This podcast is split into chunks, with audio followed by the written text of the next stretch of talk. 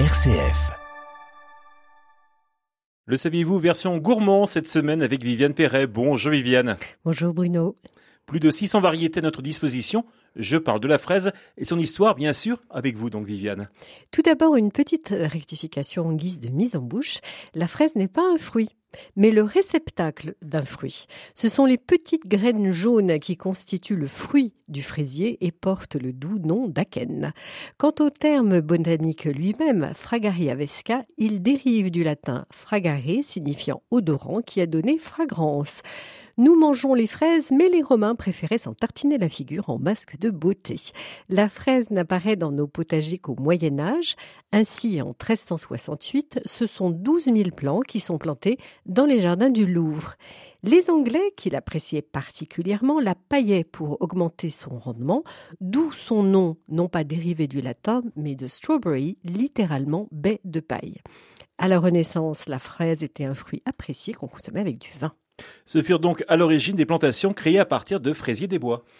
Les voyages intercontinentaux aidant, notre fraisier des bois va être croisé avec un autre et dès le XVIe siècle, on voit apparaître une espèce différente. Louis XIV a raffolé des fraises. Néanmoins, le véritable essor de la fraise date du XVIIIe siècle grâce à un espion français, Amédée François Fraisier, dont la mission constituait à étudier les fortifications portuaires du Chili et du Pérou. Bah, même si l'orthographe est différente, il porte un nom prédestiné. Mais vous ne croyez pas si bien dire, Bruno, car son nom vient bien de la la fraise, la plante. Il se trouve qu'un de ses ancêtres, Julius de Berry, servit en 916, donc au Xe siècle, un plat de fraises des bois au roi Charles III le Simple. Le roi conquis lui donna ce patronyme. Quand la famille de Julius de Berry Fraise s'exile en Angleterre, le nom de fraise avec l'accent anglais devient Fraser, puis fut refrancisé en fraisier, écrit F R et Z I E R lorsqu'une branche de la famille s'installa en Savoie au XVIe siècle.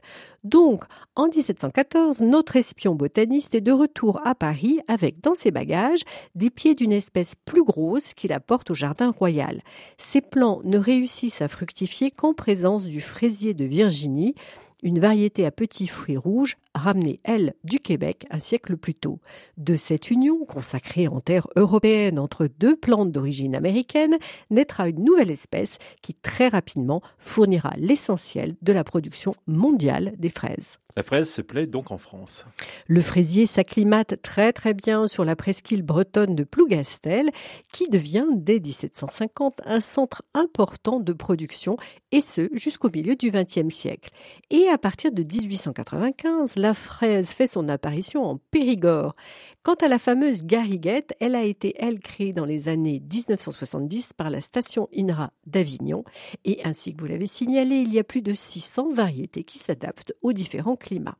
Et comme je n'hésite pas à ramener ma fraise avec ma mmh. science nouvellement acquise, sachez que le fraisier est de la famille des rosacées. Et oui, c'est un proche parent des rosiers, des pêchers, pruniers et pommiers, mais il est considéré néanmoins comme une plante maraîchère car les plants de fraisier sont plus souvent présents dans les potagers que dans les vergers. Le tout à déguster sans modération. Tout à fait. Merci Viviane Perret. Vous reprendrez un petit peu de confiture de fraises oh, Volontiers. Et on se retrouve la semaine prochaine pour le saviez-vous. À bientôt.